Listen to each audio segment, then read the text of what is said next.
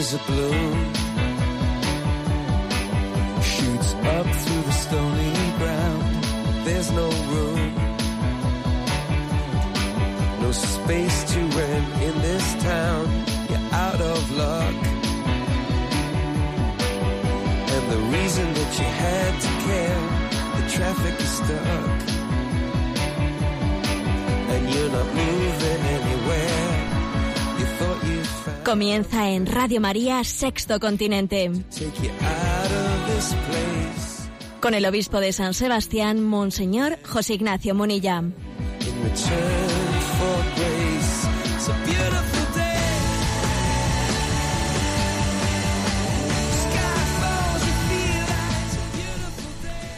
Un cordial saludo a todos los oyentes de Radio María. Un día más, con la gracia del Señor, proseguimos este comentario, el comentario de Sexto Continente, que es el comentario del día a día, es el tomar el pulso a, nuestro mundo desde el Evangelio, desde la doctrina social de la Iglesia. Esta es la vocación de este programa. Bueno, pues yo creo que obviamente hay una, un comentario de entrada que es obligatorio. Hemos tenido, pues, estas, estos días últimos dos acontecimientos políticos de gran trascendencia. Uno ha sido el referéndum, ¿no? Pues en Inglaterra, el famoso Brexit, y otro ha sido las elecciones que tuvieron lugar ayer en España. Bueno, creo que son dos temas que, mm, que se iluminan también mutuamente, que tienen algo que ver el uno y el otro. Con respecto un poco a, a las elecciones de ayer, bueno, tenemos un nuevo panorama electoral, no muy diferente, pero sí algo diferente del que teníamos el 20 de diciembre. Estamos, seguimos muy lejos ¿no? del ideal moral de la doctrina social católica. No hay ningún partido en el Congreso de los Diputados que defienda los principios, lo que Benedicto XVI dijo que eran principios innegociables.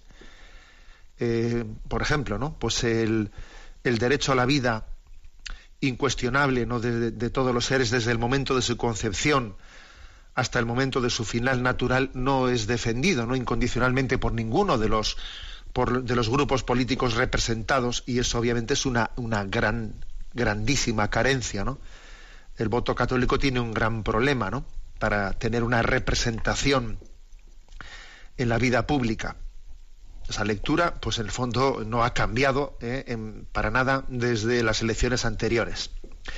Pero mientras tanto, eh, es, verdad que es necesario configurar un gobierno. Es necesario configurarlo, ¿no?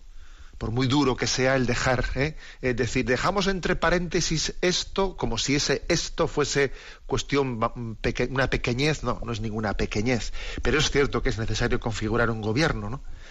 Y para ello creo que pues, es importante que haya un ejercicio de responsabilidad que sea capaz de, an- de anteponer el bien común, en la medida en que se puede hablar de bien común, habiendo dejado entre paréntesis ¿no? el derecho a la vida de los más inocentes, pero bueno, que sea capaz de anteponer el bien común por encima de las luchas, luchas de poder. Y esto es clave. Anteponer el bien común por encima de las luchas de poder. Y creo que un caso concreto de cómo esto no se ha realizado es lo que ha acontecido pues con el referéndum del Brexit, ¿no? Que yo creo que ese referéndum nació de una irresponsabilidad política, ¿eh? pues de un presidente de gobierno Cameron que ahora pues dimite, pero que convocó ese referéndum pues para llegar a un acuerdo político en el que él fuese investido, o sea, de alguna manera pues resulta que para poder yo tener pues una eh, pues recibir una un cargo político negocio con una con algo altamente delicado y peligroso como era convocar ese referéndum como se hizo también pues con el referéndum de Escocia etcétera es que cuando se antepone cuando se antepone al bien común se está anteponiendo no pues eh, la lógica del poder es que las cosas las cosas acaban mal de todas todas no de todas maneras tengamos claro que eh, al margen de las imprudencias en el ejercicio del poder las, las imprudencias eh, en la foto detrás de lo que ha ocurrido con el Brexit en el fondo se esconde un problema de fondo no y el problema de fondo es que Europa tiene el riesgo de disgregarse, de no llegar a configurar una gran comunidad, ¿no? Tiene ese riesgo muy evidente. ¿Por qué? Pues porque hay que decir que Europa en este momento tiene el peligro de ser un gran supermercado, que su única alma sea el euro.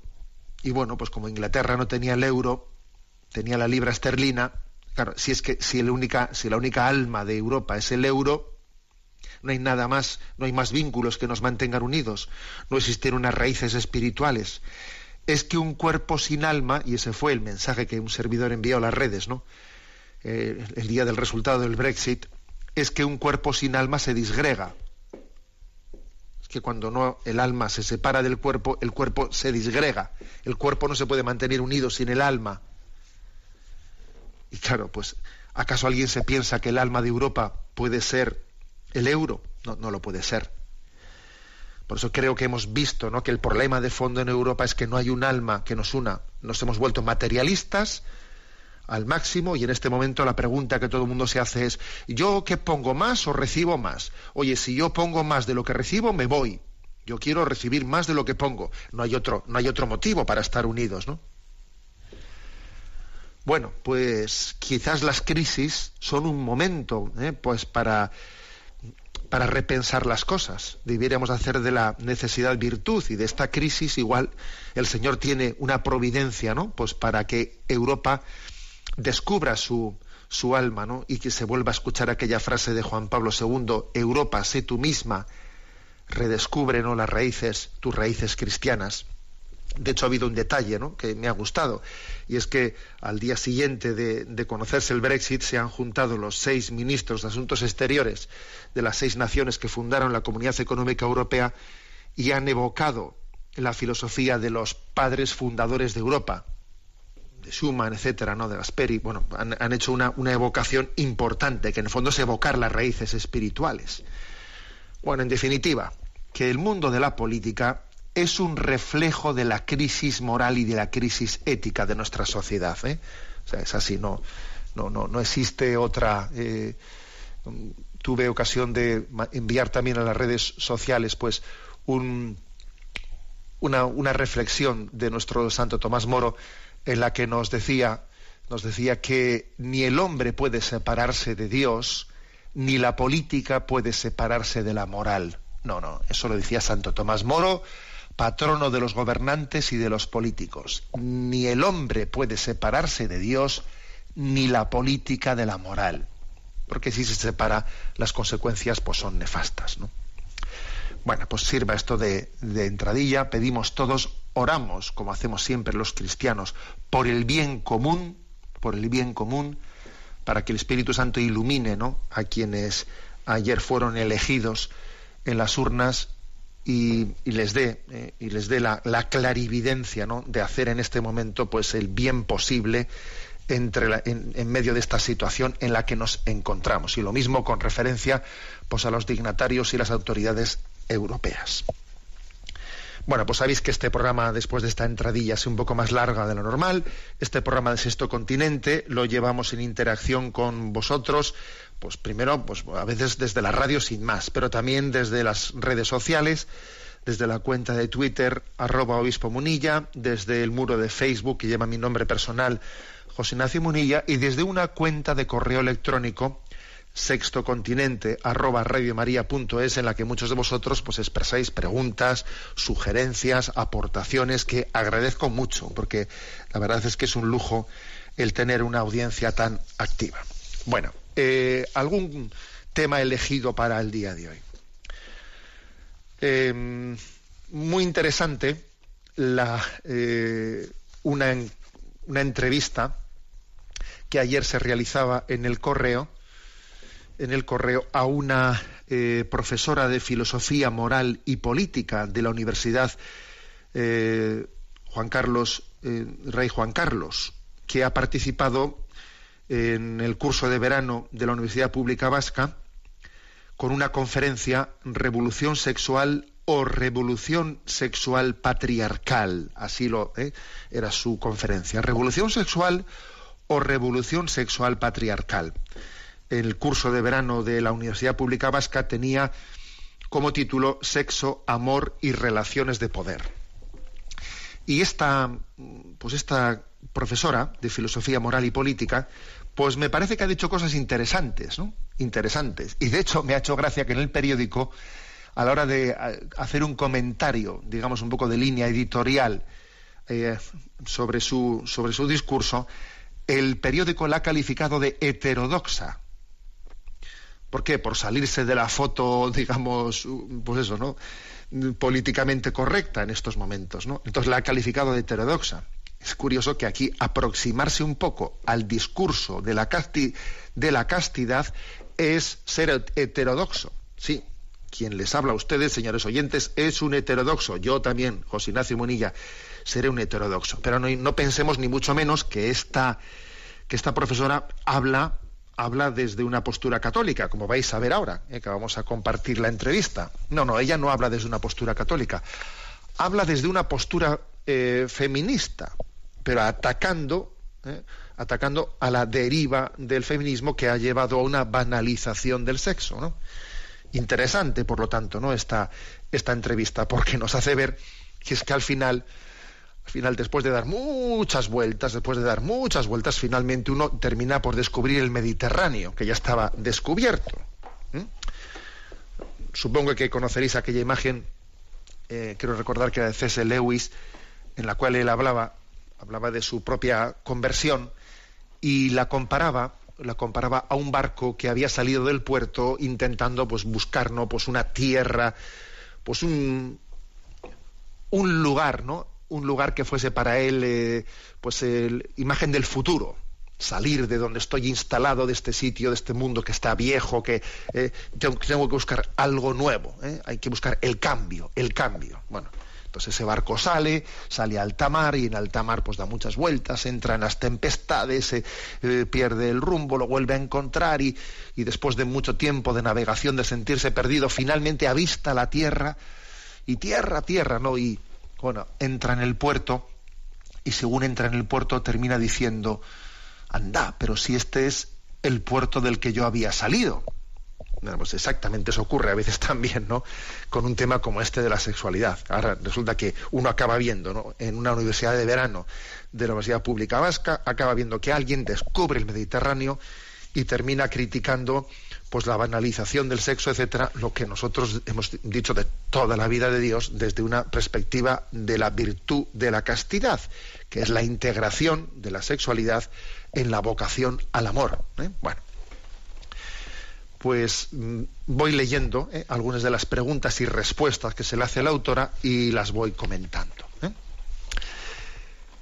Mm, dice ella, em, ¿me puede dar algún consejo para llevar una vida sexual sana y saludable. ¿eh? Y dice, los medios de comunicación, diferentes negocios, empresas, instituciones y fuerzas sociales han entrado a saco para decirnos cómo tenemos que vivir nuestra vida sexual.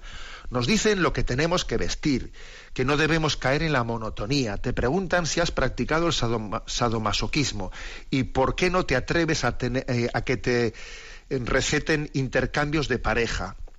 La sociedad entra a saco a decirte cómo debes de vivir tu vida sexual desde instancias de mercado y de poder, pero también, y esto es lo más chocante, desde movimientos sociales que se consideran alternativos.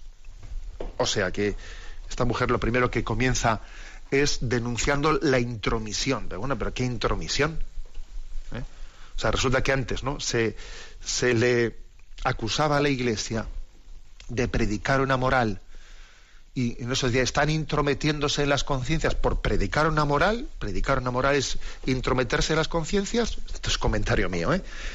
Pues ahora mire usted, ahora, existe una intromisión en la que, en la que subliminalmente, no lealmente como, como se hace en una predicación, sino subliminalmente se le está eh, a, todo el mundo imponiendo ¿no? un, un paradigma de banalización del sexo. Continúa el periodista y le pregunta, ¿y cómo debo vivirla, eh, la sexualidad? y responde ella, solo le voy a decir que, que desarrolle cierto espíritu crítico. En 50 sombras de Grey, una novela que ha sido un éxito gracias a un marketing brutal, te invitan a que practiques el sadomasoquismo, pero eso también lo hacen en publicaciones tan alternativas, eh, por ejemplo, una revista feminista del País Vasco y que invita hacer el día de San Valentín una fiesta de lesbianas sadomasoquistas. En un periódico llevo años, y me parece que muchos oyentes se darán cuenta de qué periódico es, ¿eh? dice ella. En un periódico llevo años observando el mismo anuncio. Sexo es vida. En él sale un hombre con cara de tener problemas y te recomiendan una clínica. ¿Eh? O sea que es triste, ¿no? Es triste esto. ¿Eh?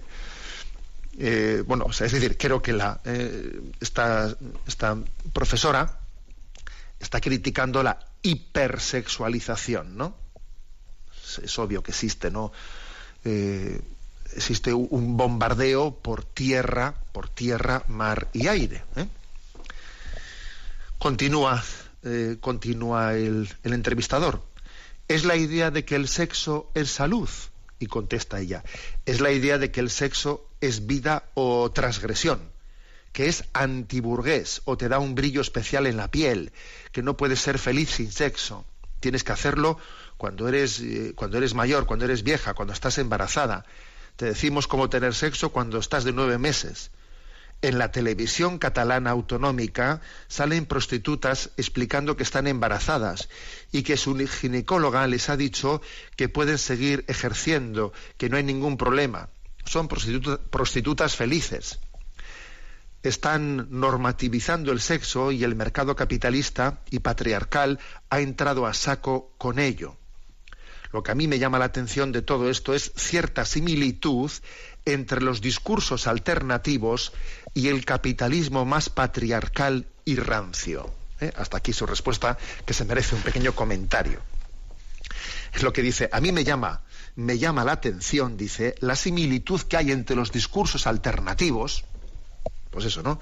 Aquí por discurso alternativo, pues ya sabéis a lo que nos referimos, pues eh, a, esta especie de, eh, de, de, revolución antropológica, ¿no? Estos discursos alternativos, dice ella, son muy semejantes son muy semejantes, dice, al capitalismo más patriarcal y rancio.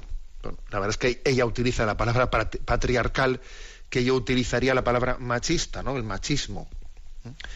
Porque claro, se había, criticado, pues eso, ¿no? Pues esa visión patriarcal de que el hombre pues está sometiendo a la mujer. Bueno, pues es que curiosamente esos dos paradigmas tienen, como dice ella, muchísima similitud al final, entre esa, ¿no? E, esa burguesía machista, ella patriarcal le llama a ella, ¿no? Que, que, utiliza a la mujer y la somete y la esclaviza y no, y no le permite pues crecer en dignidad. Y lo que ocurre con la mujer liberalizada por el feminismo radical del discurso alternativo, al final termina por ser lo mismo. La mujer igualmente esclavizada. Igualmente esclavizada. Entonces le continúa el periodista. ¿El sexo es de izquierdas? ¿Es transgresor? Y responde ella, ¿a usted Berlusconi le parece de izquierdas? Porque vamos, ¿no? Strauss-Kahn, aunque fue del Partido Socialista, ¿le parece a usted de izquierdas? Son dos señores muy mayores. Físicamente ¿qué le voy a decir? Y amante de las orgías, de las adolescentes y de las prostitutas de lujo. ¿Es esto transgresor? ¿Es de izquierdas? Yo no sabría qué decirle. Bueno, eso es una alegría escucharle a una profesora que piensa un poco, ¿no? Ahora, evidentemente tenía que decir alguna tontería, ¿eh? también esta autora, pues porque ella, claro, tiene que está haciendo esta eh, denuncia de la banalización del sexo, pero claro, ella tiene que tomar la distancia con la postura, con la postura católica, porque claro, este, si no le van a decir que la Iglesia le ha comido el coco. Y atención ahora a la tontería que suelta en el siguiente párrafo, ¿no?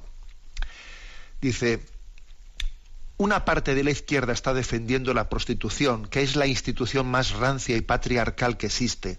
Hasta en el Antiguo Testamento sale un pueblo perdido por Judea en el desierto al que llega un extranjero y le pregunta dónde está su prostituta. Ella le, ella le responde, somos un pueblo tan pobre que no tenemos ni una. La prostitución es una institución inherente al patriarcado que siempre ha sido legitimada por la Iglesia con la teoría del mal menor. Bueno, ya ha dicho la tontería, porque si no, claro, le iban a llamar católica, claro. Dice esta mujer que la Iglesia siempre ha legitimado la prostitución con la teoría del mal menor, que la Iglesia ha legitimado la prostitución, pero bueno, pero qué tontería es esa. Bien, pero bueno, tenía que decir alguna tontería. Vale. Seguimos adelante con la con la, con la entrevista. Bueno, insiste, ¿no? Ella, que los hombres no puedan acceder a mujeres para tener placer, reflexionamos por un instante, ¿qué tiene de transgresor ir con tu dinero a por, la, a por mujeres tras escaparates? O sea, ¿qué tiene eso de transgresor? ¿Qué tiene eso de, de revolucionario, no? La prostitución. ¿Cómo se puede eso justificar desde el punto de vista de alguien que se dice progresista? Es una industria, dice ella. Al final todo esto es una industria, es un gran negocio.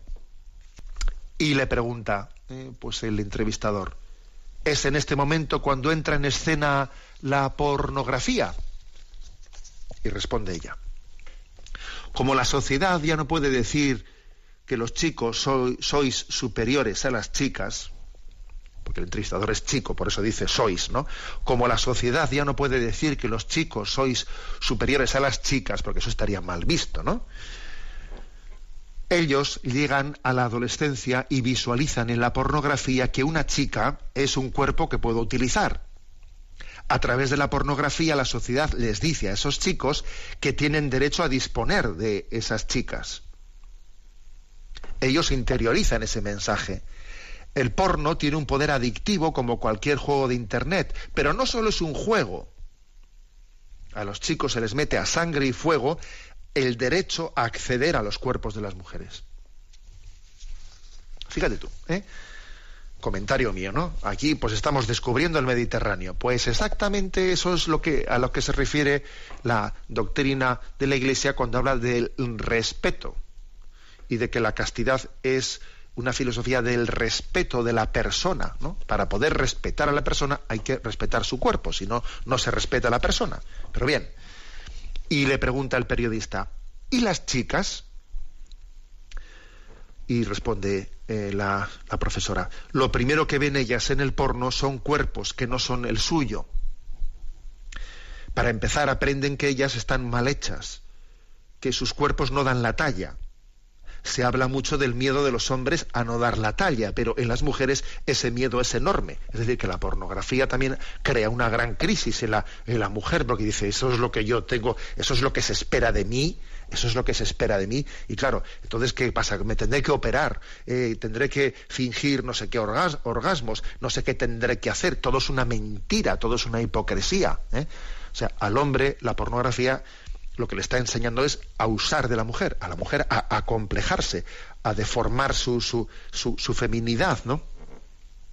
Y continúa el entrevistador. ¿Los chicos y las chicas se están engañando mutuamente? Y responde, sí, pero con una diferencia. Ellas se quedan con la sensación de humillación y ellos al fin y al cabo han disfrutado. Se levantan los pantalones y se sienten algo así como sienten como el efecto lexatín para dormir usan a la pareja como lexatín. No está mal, ¿eh? Esta expresión. O sea, usar a la persona como un lexatín, como yo me relajo contigo y paso de ti, ¿no? Le dice el entrevistador, ¿la pornografía tiene algo que ver en el aumento de las actitudes machistas entre los jóvenes? Responde, muy probablemente la palabra guarra la utilizan hoy los jóvenes a todas horas. Yo le hablo mucho lo hablo mucho con mis alumnas y me dicen que sí, que las avasallan, las tocan. Y la palabra puta no se la quita a nadie de la boca en esta sociedad. Es la palabra más pronunciada entre ellos. Aquí hay algo tremendo. Es algo que hace años se trata de evitar en los colegios, pero no parece que dé resultado. Se hace poco, a pesar de que les hemos proporcionado la palabra empoderar, dice esta profesora. Curioso esto, ¿eh? Eso dice que, claro, ellos han intentado darle, ¿no? Pues a las alumnas el concepto empoderar, hay que empoderarse, ¿no?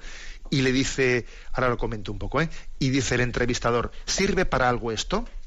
Esa palabra, lo de empoderar, esa palabra les da a las chicas argumentos para pensar que igual no son frígidas, ni puritanas, ni condenables, sino que tienen que explorar lo que sienten y no tienen por qué llevar una vida sexual precipitada en la que puedan arriesgarse a un embarazo o una infección con una persona que ni siquiera es su pareja fija.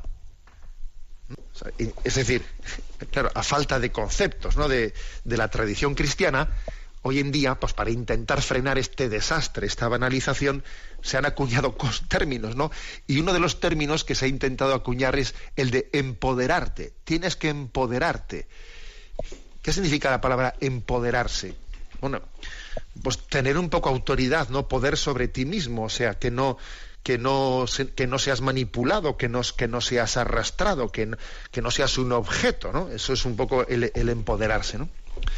De nuevo, de nuevo, aquí estamos pretendiendo descubrir, descubrir el, el Mediterráneo. O sea, ¿acaso, ¿acaso la tradición cristiana no ha hablado de la importancia de tener el señorío, o sea, de que tengamos un señorío sobre nosotros mismos? que seamos dueños, dueños y no esclavos. Es que ahora, ahora fíjate, ¿no? Se intenta acuñar ¿eh? un término empoderarse, ¿eh? pues para, no sé, decir algo semejante, algo similar. Digo yo que a ver si el barco, después de dar unas cuantas vueltas en la alta mar, a ver si termina descubriendo que el puerto este que está atisbando es el puerto del que había salido. Bueno, sigo adelante con la, con la entrevista, ¿no? Bueno, es lo que ocurre en realidad, y dice ella, hay un mandato de tener relaciones sexuales para ser guay. Y además la sociedad les dice que por qué no lo van a hacer si es bueno. Hay una frivolidad y una banalización del sexo que tiene como víctimas fundamentales a las chicas, porque son ellas quienes tienen el deber y el mandato de satisfacer al otro. El deseo del otro es sagrado. Y le dice el periodista, oiga, perdone que se lo diga, pero esto que ha dicho me ha sonado a conservador. Es que es de foto esta entrevista, ¿eh? Es de foto. ¿eh? Claro, como ha dicho la, eh, pues la profesora, esto de que hay una gran frivolidad, una banalización, ¿eh? que como que las chicas tienes, ellas tienen el, pues el, deber de satisfacer a los otros y que eso no se puede consentir y tal, tal, tal. Le dice, oiga, esto me ha sonado conservador, le dice el periodista, ¿no? Y ahora fijaros qué, qué anécdota cuenta la profesora. Una exalumna, ya de camino de los 40 años, me contó un día que cuando estaba en una discoteca se fue con un chico que no se puso preservativo. Ella le dijo, oye tío, ¿de qué vas? Ponte un condón. Y él le contestó, ahora me lo pongo, es que como últimamente me hago, me hago veintiañeras y pasan de todo, pues bueno, para mí esto es banalizar, dice ella, ¿no? Claro, dice el periodista, o sea que le dijo que últimamente hacía veintiañeras, o sea que, eh, que iba cazando a veintiañeras y las veintiañeras no, no, no, no pedían que se pusiese un preservativo, ¿no? O sea, fijémonos en qué nivel de banalización estamos, ¿no? Estamos. Y dice, y a mí me sorprendió ese lenguaje, ¿no? Esa manera de hablar. Seré anticuada, dice ella, pero pienso que en una relación sexual casual tiene que haber una atracción que no permita ese tipo de conversación tan frívola. Esa exalumna treintañera alternativa, que además vivía en una caravana en la Sierra de Madrid, me transmitió que ella vivió mucha humillación ¿eh? en, aquella relación. Y le pregunta el profesor, ¿el romanticismo ha desaparecido? Y responde, ya no solo el romanticismo, sino la atracción física. Es que ya ni, por atracción física ya, ¿no? Y la última pregunta. Todo esto que me dice, esto es, todo esto es consecuencia de la revolución sexual de los años 60. Y responde, ¿no? Es consecuencia de que ha tenido una deriva patriarcal que no nos permite criticarla. Porque cuando decimos que revolución sexual no es igual a mujeres desnudas en los kioscos, nos responden que somos puritanas y nos callan la boca. Debemos de tener fuerza para criticar la revolución sexual en cuanto que tiene una parte muy patriarcal, que hace equivaler libertad a que vayas a un kiosco y esté todo lleno de, los pechos de mujeres, ¿no? Pero ¿por qué tiene que ser transgresor para mí ver eso en un kiosco? Es que nos han tomado el pelo, como si toda una gran industria hubiera estado manejando durante años los hilos de una parte del feminismo. Interesante esta reflexión, ¿eh? dice ella. Es como si una gran industria hubiese estado manejando los hilos del feminismo. Pues mira, no sé si ha sido así, comentario mío, ¿eh? No sé si ha sido así. Pero lo que sí que es cierto es que al final es lo que es lo que de facto ha ocurrido. Quizás es que no solo por manipulación industrial, sino que es que cuando los presupuestos son equivocados, finalmente terminan por ser manipulados, ¿no? Continúa, ¿eh? Después de haber dicho esta frase, ¿no? Tan así emblemática. Es como si una gran industria hubiese estado manejando durante años los hilos de, de una parte del feminismo, ¿no? Vamos a sospechar eso. Tenemos que aplicar, dice ella, la hermenéutica de la sospecha, que es lo que siempre ha hecho el feminismo. El feminismo sospechaba de que lo que nos decían que era una mujer no lo era, que lo que nos decían que era nuestra felicidad no lo era. Y ahora que nos dicen que lo nuestro es placer sexual, igual no lo es. Es posible que nos estén tomando el pelo y tengamos que sospechar del feminismo. Bueno, como veis, interesante, interesante la entrevista, porque es que al final, al final uno dice, bueno, parece, parece, esto es como lo del Brexit, ¿no? Que ocurre lo del Brexit, se juntan los ministros de los asuntos exteriores de los países fundadores de Europa y dicen, deberíamos devolver a la filosofía de los padres fundadores de Europa. Hombre, acabas de descubrir, ¿eh? Bueno, pues aquí pasa lo mismo, ¿no? Es curioso. No nos pongamos, yo, yo saco una conclusión de leer cosas como estas, ¿no? Mira, al final la vida nos pone a cada uno en nuestro sitio. Las cosas terminan cayendo por su propio peso o por la ley de la gravedad. ¿Sabes? Permitidme la broma. Porque es que las cosas, claro, es que al final las cosas son como son. Pasaremos crisis, diremos tonterías, pero es que al final las cosas tienen su propio peso, ¿no? su, propia, su propia entidad. Bueno, perdonad que me he alargado un poco.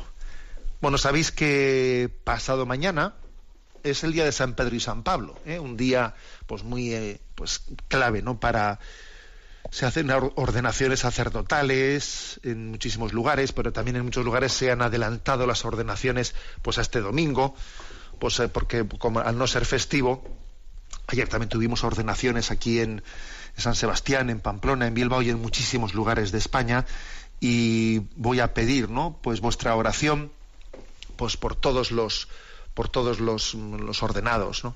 por todos los que han recibido esa gracia en el seguimiento a Jesucristo escuchamos esta, esta canción titulada eh, Barcas y Redes, cantada por el coro Santo Tomás de Aquino.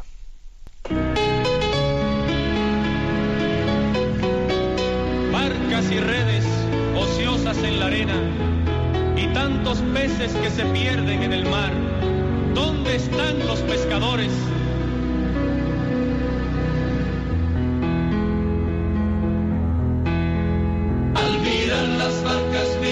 También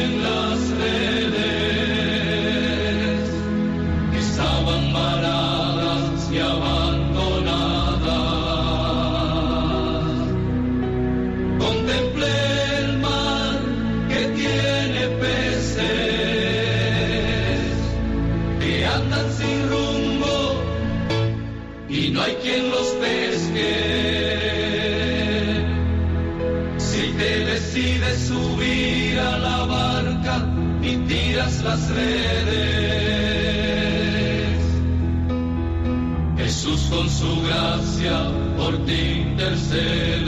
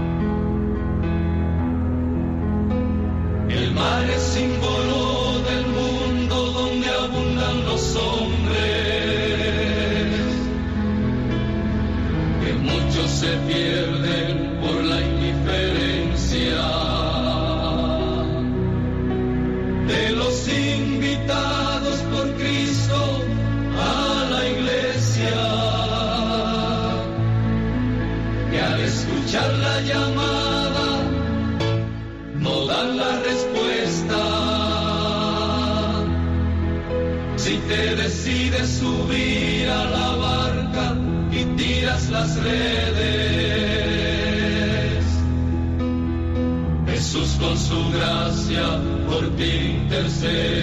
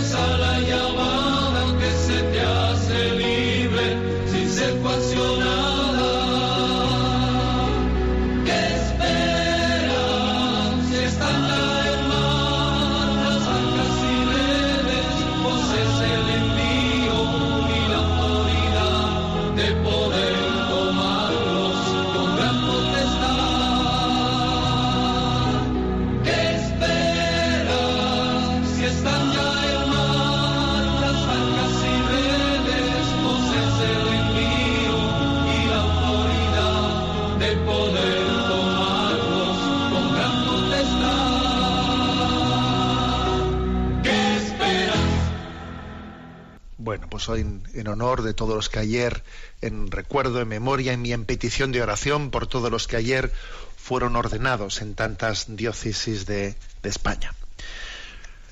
Bueno, en segundo lugar, me vais a permitir un comentario a un artículo de opinión que también fue publicado pues aquí en, en Vocento. No sé exactamente en cuántos mm, eh, periódicos pudo ser publicado, pero por lo menos sí aquí en el País Vasco, escrito por el famoso filósofo Fernando Sabater. El título es ¿De quién es mi vida? Y bueno, pues él escribe el artículo eh, a título de que, de que en, el, en el Parlamento Vasco pues, se ha llegado a un cierto acuerdo para llevar adelante una ley que regule la dignidad de los pacientes en el proceso final de su vida. ¿eh? Por razones pragmáticas, según han dicho los, eh, pues, los partidos que han llegado a un acuerdo, por razones pragmáticas, se ha dejado a un lado la cuestión de regular la eutanasia o el suicidio asistido.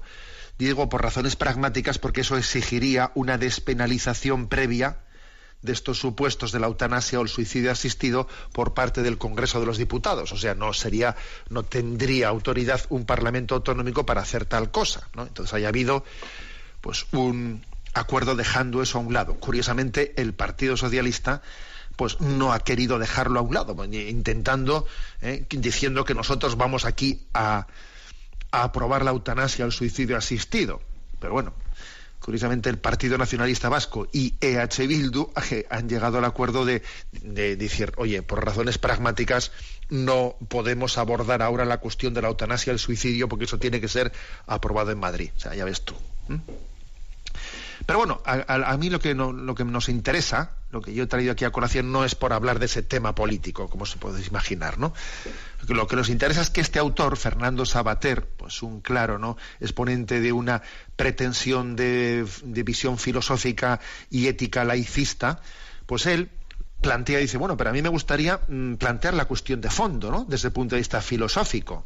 Porque aquí la cuestión es eh, de quién es mi vida. ¿Qué pasa? Que yo no puedo decidir sobre mi vida. O sea, aquí Fernando Sabater, en estado químicamente puro, eh, lo que pretende decir es que yo, mi vida es mía y yo tengo que tener derecho a la eutanasia, a poder suicidarme, etcétera, etcétera, ¿no?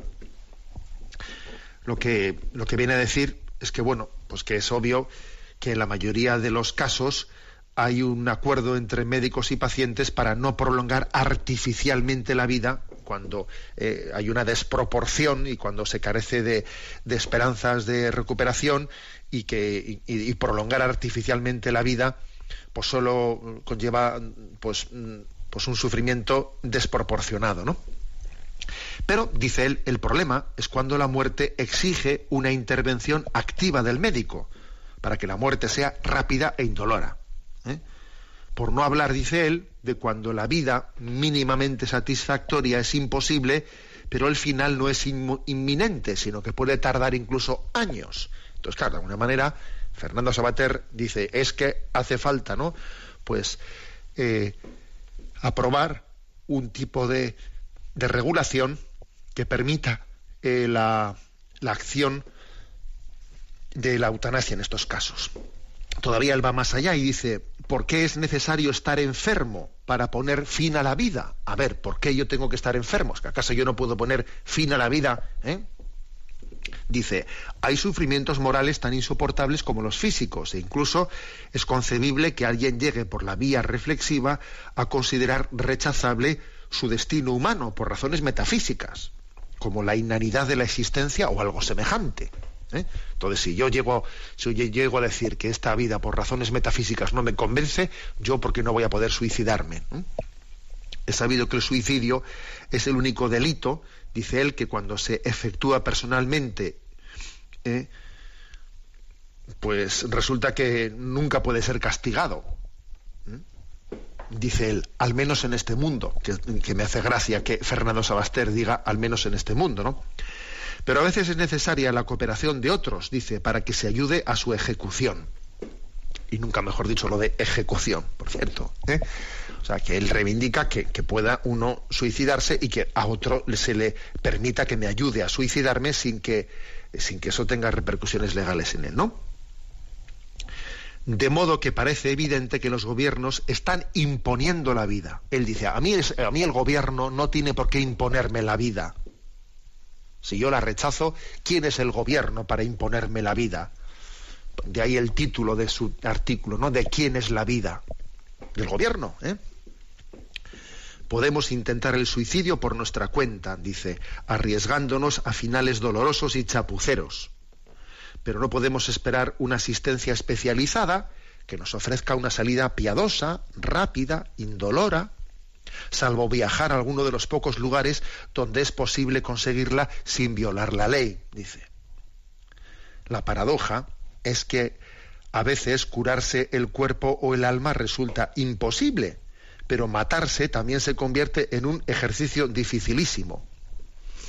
Véteme aquí, artículo de Fernando Sabater. ¿eh? Es tremendo, ¿eh? Es tremendo, ahora no sé, permitidme mi comentario, es tremendo a dónde llega eh, la sociedad sin esperanza, a dónde llega la sociedad sin esperanza. A mí me ha, me ha resultado muy sugerente el título que él ha dado al artículo, porque hay que reconocer que él ha tenido el valor de poner el dedo en la llaga en el título que ha elegido para su artículo. Y el título es ¿De quién es mi vida? ¿De quién es mi vida? Claro, él obviamente ha formulado ese, ese título porque él lo que quiere decir es que mi vida es mía y no es de nadie más, no es del gobierno, no es de mi familia, no es de nadie, mi vida es mía, ¿no? Y es que me ha impactado ¿no? esa frase porque justamente ayer eh, en la homilía ¿no? de, de las ordenaciones sacerdotales y diaconales que tuvimos aquí, pues yo terminé diciendo pues una expresión agustiniana que me parece que es potentísima y sirve para creyentes y no creyentes, sirve para todos ¿no? aquellos que tengan conciencia del que es el misterio de la persona humana. Y la expresión agustiniana es, yo soy yo, pero no soy mío. Entonces, claro, dice aquí Fernando Sabater, ¿de quién es mi vida? Pues mira, tuya únicamente no ni tampoco mía. ¿eh? O sea, ¿de quién es mi vida? San Agustín te responde, yo soy yo, pero no soy mío. Tú eres tú, pero no eres tuyo. La vida no es un proyecto individual, individualista. Nosotros somos personas, no somos individuos. Y la diferencia entre ser persona y ser individuo es sustancial. Sustancial porque detrás de ese término individuo, generalmente lo que se suele esconder, pues es una, un olvido de la vocación social que tiene el hombre y por supuesto de la vocación trascendente que tiene el hombre y de la vocación familiar que tiene el hombre. es que cuando una persona se quita de en medio, como, ¿eh? como diría esto, ¿no? ejerce su derecho a decidir, ¿no? que yo me suicido, o sea, está afectando tremendamente a la sociedad, está afectando a su familia, está siendo pues un antitestimonio, está sembrando desesperanza, está sembrando desesperanza. Por lo tanto, es que no nos poseemos en propiedad. O sea, lo que yo, lo que yo haga en el día de hoy no va a tener únicamente repercusiones para mí, las va a tener para vosotros, las va a tener para, para mi familia, las va a tener para muchas personas, ¿no? Por eso existe una responsabilidad de las cosas que hacemos. Las cosas que hacemos tienen repercusiones. Y por tanto hay responsabilidad, ¿no? Y uno de los mayores males que podemos hacer en los demás es el escandalizarles. ¿Qué es escandalizar? Pues es que mi vida mis obras, mis actitudes, mis palabras, eh, sean ocasión de que alguien se desvíe de un camino recto. Eso es escandalizar. Escandalizar es hacer un mal moral, o sea, un influjo moral negativo en los demás. Eso es el escándalo. O sea, nosotros la palabra escándalo la solemos tener, o sea, la hemos, la hemos deformado, ¿no? nosotros por la palabra escándalo hemos llegado, pues eso, ¡ay, qué escándalo! La palabra escándalo es una palabra muy seria. Es un influjo moral negativo en otra persona, en hacer un daño, o sea, el matar su alma, porque se puede matar el alma, no solo matar el cuerpo de las personas, sino matar el alma. Por eso yo soy yo, pero no soy mío. O sea, las cosas que yo hago tienen, tienen efectos en los demás. Claro, el señor Fernando Sebater es hijo de unos presupuestos ¿no? ideológicos de la Revolución Francesa que en el fondo no son personalistas, no son personalistas, son individualistas. ¿eh? Están, están, ligados a pienso, luego existo, ¿eh? a, a, ese punto de partida del pienso, luego existo, que está totalmente desviado. Es que el punto, de, el punto clave que define a la persona no es pienso, luego existo, como si la realidad comenzase desde mi mera subjetividad, ¿no? No, lo que, lo que explica la persona no es pienso, luego existo, sino soy amado, luego existo. Eso es lo que define el ser humano. ¿eh? El señor Fernando Sebater está, está atrapado, ¿no? por, esa, por ese punto subjetivista, ¿no? esa interpretación individualista de la libertad que, en el fondo nos cierra a, nuestro, a nuestra intrascendencia, a nuestra incapacidad de, de, entender el proyecto común, el proyecto social para el que hemos sido creados. Con todos mis respetos, ¿no? Yo le respondería a Fernando Sabater en esta pregunta, ¿de quién es mi vida? Yo como creyente sé que tu vida, la vida de todos nosotros, en última instancia es de Dios. Pero antes de que descubras ese misterio último, también tendrás ocasión de entender de que tu vida, tu vida es de tu familia, tu vida es de los demás, tu vida es de la sociedad, tu vida es de los que vendrán después tuyo. No nos poseemos en propiedad, no nos poseemos en propiedad hemos recibido unos dones, unos talentos, de los cuales tenemos que responder por ellos. Los que creemos en Dios sabemos que en última instancia tenemos que responder ante Dios, ¿no? Pero incluso los que no todavía no han descubierto esa existencia última de Dios tienen que entender que a mí la vida me ha sido dada. O sea, yo no he elegido vivir, yo he recibido la vida. La vida no es un objeto de elección, el elegido ha sido tú. Tú no has elegido la vida. La vida te ha elegido a ti. ¿eh? Y es un don que te trasciende, que te trasciende y del cual tú no puedes eh, utilizar como un usar, como un usar y tirar. Bueno, por eso me parece que lo bueno de este artículo de Fernando Sebater es que es capaz de plantear a las claras, a las claras, dónde está el problema antropológico, ¿no? Por lo menos el hombre valiente es es valiente porque, claro, coge y dice, pues yo quiero suicidarme y además no solo cuando esté enfermo y quiero tener derecho a poder hacerlo y, ¿Y, de quién es mi vida? Pues mira, pues te damos gracias porque nos has permitido, querido Fernando Sabater, nos has permitido hacer una reflexión sobre de quién es mi vida. Y me permito añadir un pequeño colofón, ya un poco de tipo más práctico. Aunque es verdad que en esta, en esta regulación sobre la dignidad de los pacientes en el proceso final de su vida, aunque es verdad que no se ha introducido pues eh, un supuesto derecho a la eutanasia o al, suicidio asistido, ojo porque por la vía mm, de los hechos consumados, en la manera de llevar adelante en el sistema eh, sanitario, pues eh, los procedimientos de los momentos finales, se puede colar por la letra pequeña una especie de, de eutanasia solapada. Por ejemplo, tengo la, tengo la percepción ahora estoy hablando un poco de percepciones, pues que obviamente pues no tengo, no dispongo ¿no? De, los datos suficientes cotejados para poderlo decir.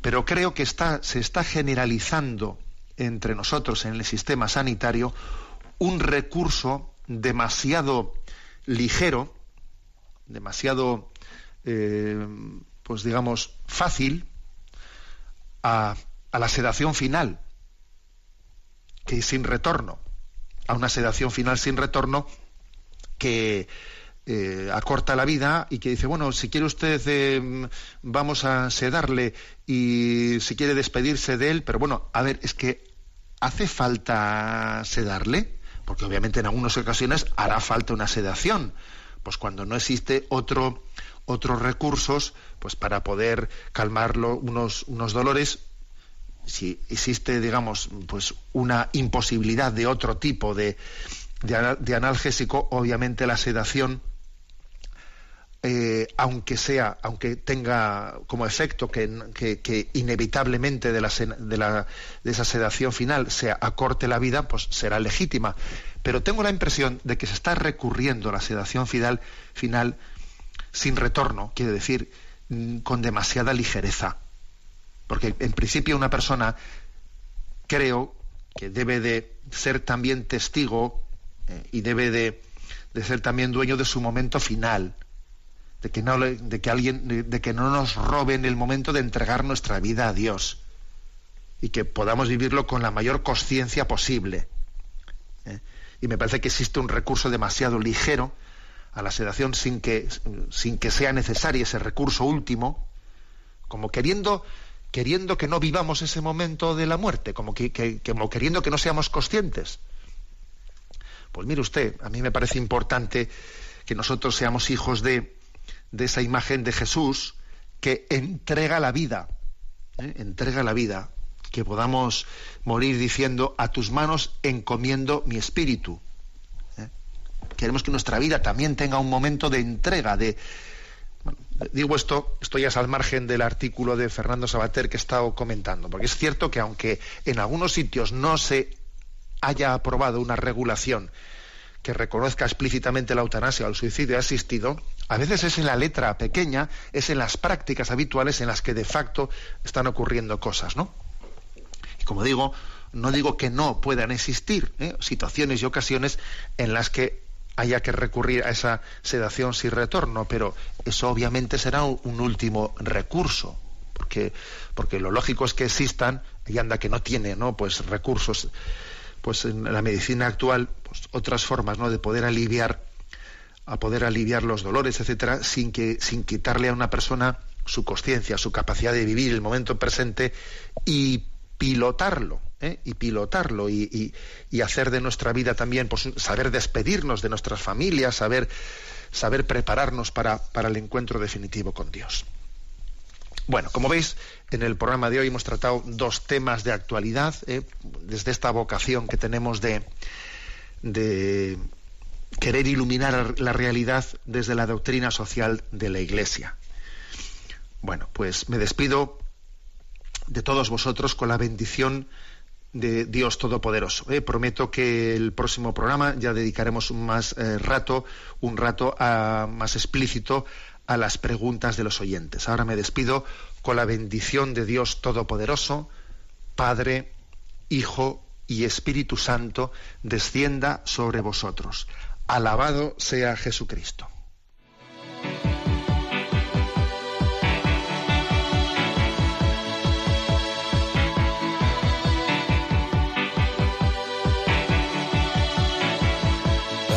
Is a bloom. Shoots up through the stony ground. There's no room. No space to rent in this town. You're out of luck. And the reason that you had to care, the traffic is stuck. And you're not moving anywhere. You thought you found a friend. Han escuchado en Radio María Sexto Continente, un programa dirigido por el obispo de San Sebastián, Monseñor José Ignacio Monilla.